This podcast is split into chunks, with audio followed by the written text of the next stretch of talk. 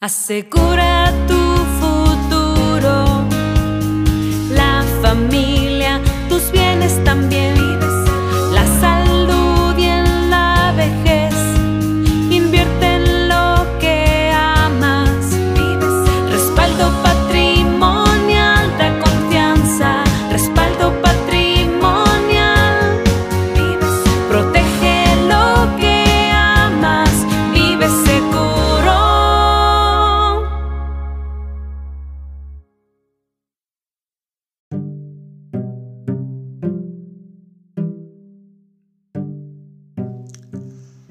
es muy grato recibirte una vez más en la lectura de Aplauso del Cielo. El día de hoy leeremos el capítulo número 3 llamado Dichosos los pobres en espíritu, es decir, los pobres pudientes. Sin embargo, te quiero animar a que si estas lecturas han sido de bendición para ti, puedes mandarme un audio a través de WhatsApp para que en la siguiente entrega pueda compartir tus saludos desde donde quiera que nos estés escuchando. Muchas gracias. Protege lo que amas, vive seguro.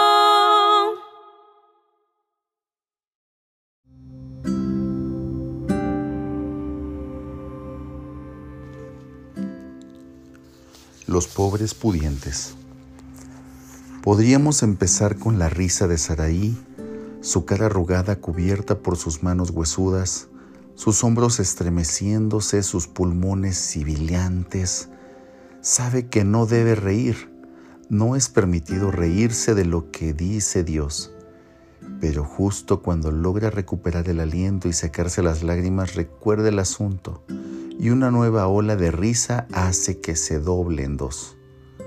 Podríamos comenzar donde Pedro se queda mirando asombrado. Es una mirada atónita. Sus ojos tienen el tamaño de pomelos. Ni siquiera presta atención a los pescados apilados hasta sus rodillas y al agua que lame el borde del barco. No escucha que le ordenen que se despierte y ayude. Pedro está aturdido. Lo domina un pensamiento, un pensamiento demasiado ridículo para expresarlo en voz alta. Podríamos comenzar con el descanso de Pablo. Durante tres días ha luchado y ahora descansa. Está sentado en el suelo, en un rincón. Su rostro está desfigurado, su estómago vacío, sus labios están resecos. Bolsas cuelgan debajo de sus ojos cegados, pero tiene una leve sonrisa en los labios. Un fresco arroyo está fluyendo hacia una laguna estancada y el agua es dulce. Pero no empecemos con estos. Comencemos en otra parte. Veamos primeramente al joven profesional de economía floreciente, Yupi, del Nuevo Testamento que está negociando. Es rico, zapatos italianos, traje a la medida, su dinero está invertido, su plástico es dorado, vive de la misma manera que vuela en primera clase.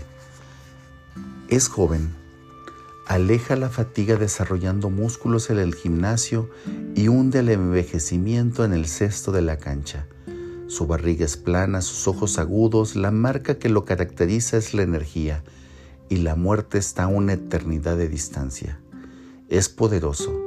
Si no lo cree así, basta con preguntarle. ¿Tiene usted preguntas? Él tiene respuestas. ¿Tiene usted problemas? Él tiene soluciones. ¿Tiene dilemas? Él tiene opiniones.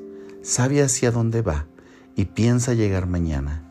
Es la nueva generación, la antigua que tome el paso o empaquete sus cosas. Domina las tres P del mundo empresarial prosperidad, posteridad y poder. Él es el joven, dirigente y rico. Hasta hoy para él la vida ha sido un paseo agradable por una aventura de neón. Pero ahora tiene una pregunta. ¿Una preocupación fortuita o un temor genuino? No lo sabemos.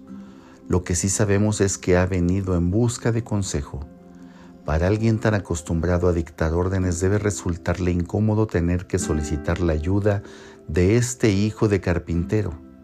Para un hombre de su nivel, procurar consejo de un burdo campesino no constituye un procedimiento común, pero esta pregunta tampoco es común. Maestro, le pregunta, ¿qué tengo que hacer de bueno para obtener la vida eterna? Su forma de expresar la pregunta deja en claro su creencia errónea. Piensa que puede conseguir vida eterna del mismo modo que obtiene todo lo demás por su propia fuerza. ¿Qué debo hacer yo? Jesús le responde, ¿cuáles son los requisitos? ¿Cuál es el punto clave? Sin vueltas, directo al grano. ¿Cuánto hace falta que invierta para asegurar mi ganancia? La respuesta de Jesús intenta hacerlo retroceder. Si quieres entrar en la vida eterna, obedece los mandamientos. A ese nivel un hombre que tuviese al menos media conciencia habría gesticulado levantando las manos. ¿Guardar los mandamientos? ¿Guardar los mandamientos? ¿Sabe usted cuántos mandamientos hay? ¿Ha leído últimamente la ley? Lo he intentado, de verdad que lo he intentado, pero no puedo. Eso es lo que debería decir el dirigente, pero esta confesión es lo que más dista de su mente. En lugar de pedir ayuda, toma un lápiz y un papel y pide la lista. ¿Cuáles? Moja el lápiz con la lengua y arquea una ceja. Jesús lo complace y le dice, no mates, no cometas adulterio, no robes, no des falso testimonio, honra a tu padre y a tu madre, y ama a tu prójimo como a ti mismo. Fantástico, piensa el joven al acabar las anotaciones. Ahora tengo el examen, veamos si apruebo. Asesinato, mm, por supuesto que no. Adulterio, bueno, nada que no haría cualquier joven de sangre roja. Robos, un poco de extorsión, pero todo justificable. Falso testimonio, mm, sigamos adelante. Honra a tu padre y a tu madre, mm, por supuesto, los veo en días feriados ama a tu prójimo como a ti mismo, vaya, sonríe, facilísimo. He cumplido todos estos. A decir verdad, los he cumplido desde niño. Fanfarronea un poco y se engancha un pulgar en el cinturón. ¿Queda algún otro mandamiento para mí? ¿Cómo logra Jesús contener la risa o el llanto? Escapa a mi comprensión la pregunta que tenía como propósito mostrar al, al dirigente cuán corto se quedaba solo y solo logra convencerlo de su estatura elevada. Es un niño que chorrea agua por el piso mientras le dice a su mamá que no ha estado en la lluvia. Jesús va directo al grano y le dice, si quieres ser perfecto, anda, vende todo lo que tienes y dáselo a los pobres y tendrás tesoro en el cielo. La declaración deja al joven consternado y a los discípulos perplejos. Su pregunta podría ser nuestra. Entonces, ¿quién podría salvarse? La respuesta de Jesús deja a los oyentes en estado de shock y les dice, para los hombres es imposible, imposible. No dice improbable, no dice que no sea factible, ni siquiera dice que será fácil o difícil, dice que es imposible. No hay oportunidad, no hay manera, no hay excusa, no hay esperanza. Es imposible. Es imposible cruzar el Pacífico a nado. Es imposible llegar a la luna montado en la cola de una cometa. No es posible escalar el Monte Everest con una cesta de comida y un bastón. Y a menos que alguien haga algo, no tendría posibilidad de ir al cielo. ¿Le parece eso frío? Toda su vida ha sido recompensado según su desempeño, recibe calificaciones según su estudio, recibe elogios según el éxito que tiene, recibe dinero como respuesta a su trabajo. Es por eso que el joven dirigente rico pensó que lo único que lo separaba del cielo era un pago. Tenía sentido. Uno trabaja duro, paga lo que debe y ¡zas! Es acreditado a su cuenta el pago total. Jesús dice, de ninguna manera, lo que usted quiere cuesta mucho más de lo que puede pagar. No necesita un sistema, necesita un Salvador, no necesita un currículum vitae, lo que necesita es un redentor. pues para los hombres es imposible, pero todo es posible para Dios. No pierda el enfoque de este versículo. Usted no puede salvarse a sí mismo, no puede hacerlo por medio de, ritos, no puede hacerlo por medio de una doctrina correcta, no puede hacerlo por medio de una devoción adecuada, no puede hacerlo por medio de la piel de gallina apropiada. El punto que destaca Jesús es claro como el cristal. Es imposible que los seres humanos se salven a sí mismos. Verá usted, no era el dinero lo que estorbaba al joven rico, era la autosuficiencia. No eran las posesiones, era la pompa.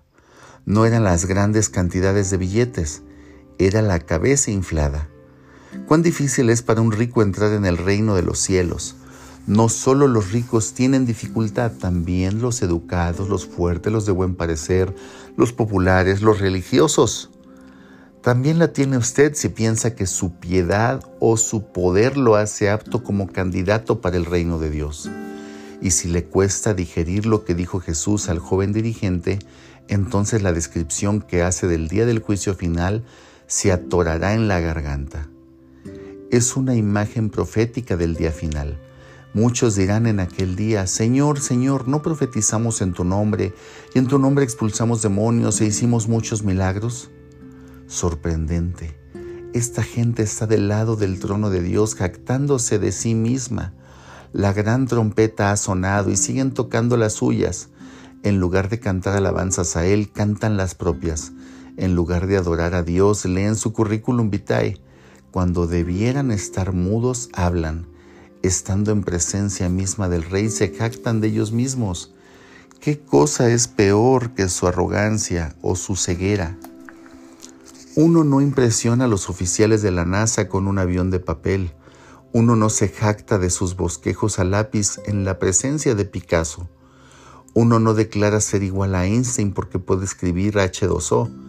Y por cierto, que uno no se jacta de su bondad en la presencia del perfecto. Entonces les diré claramente, jamás los conocí. Aléjense de mí, malhechores. Anótenlo. Dios no nos salva por lo que hacemos o por lo que hemos hecho Únicamente un Dios endeble podría ser comparado con diezmos, comprado con diezmos. Solo un Dios egoísta quedaría impresionado ante nuestro dolor.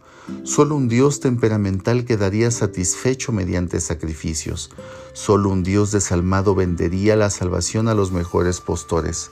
Y solo un Dios grande hace por sus hijos lo que ellos no pueden hacer por sí mismos.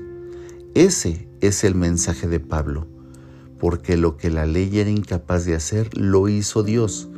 Y ese es el mensaje de la primera bienaventuranza. Dichosos los pobres en espíritu.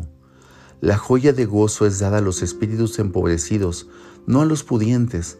El deleite de Dios se recibe al rendirse, no se otorga al conquistar. El primer paso hacia el gozo es un pedido de ayuda, un reconocimiento de desamparo moral, una aceptación de escasez interior. Los que prueban la presencia de Dios han declarado quiebre espiritual y están conscientes de su crisis espiritual. Sus alacenas están peladas, sus bolsillos están vacíos, sus alternativas se han ido. Hace mucho que han dejado de exigir justicia y suplican misericordia. No se jactan, ruegan, le piden a Dios que haga por ellos lo que no pueden hacer sin Él han visto cuán santo es Dios y cuán pecadores son ellos, y han estado de acuerdo con la declaración de Jesús. La salvación es imposible. Qué ironía la del deleite de Dios, nacido en la tierra seca del desamparo en lugar de nacer en el suelo fértil de la realización. Es una senda diferente, una que no estamos acostumbrados a tomar. No declaramos con frecuencia nuestra, impotencia el reconocimiento del fracaso no suele ser la entrada al gozo. No es común que la confesión completa sea seguida de un perdón total, pero por otro lado Dios nunca ha sido gobernado por lo que es común.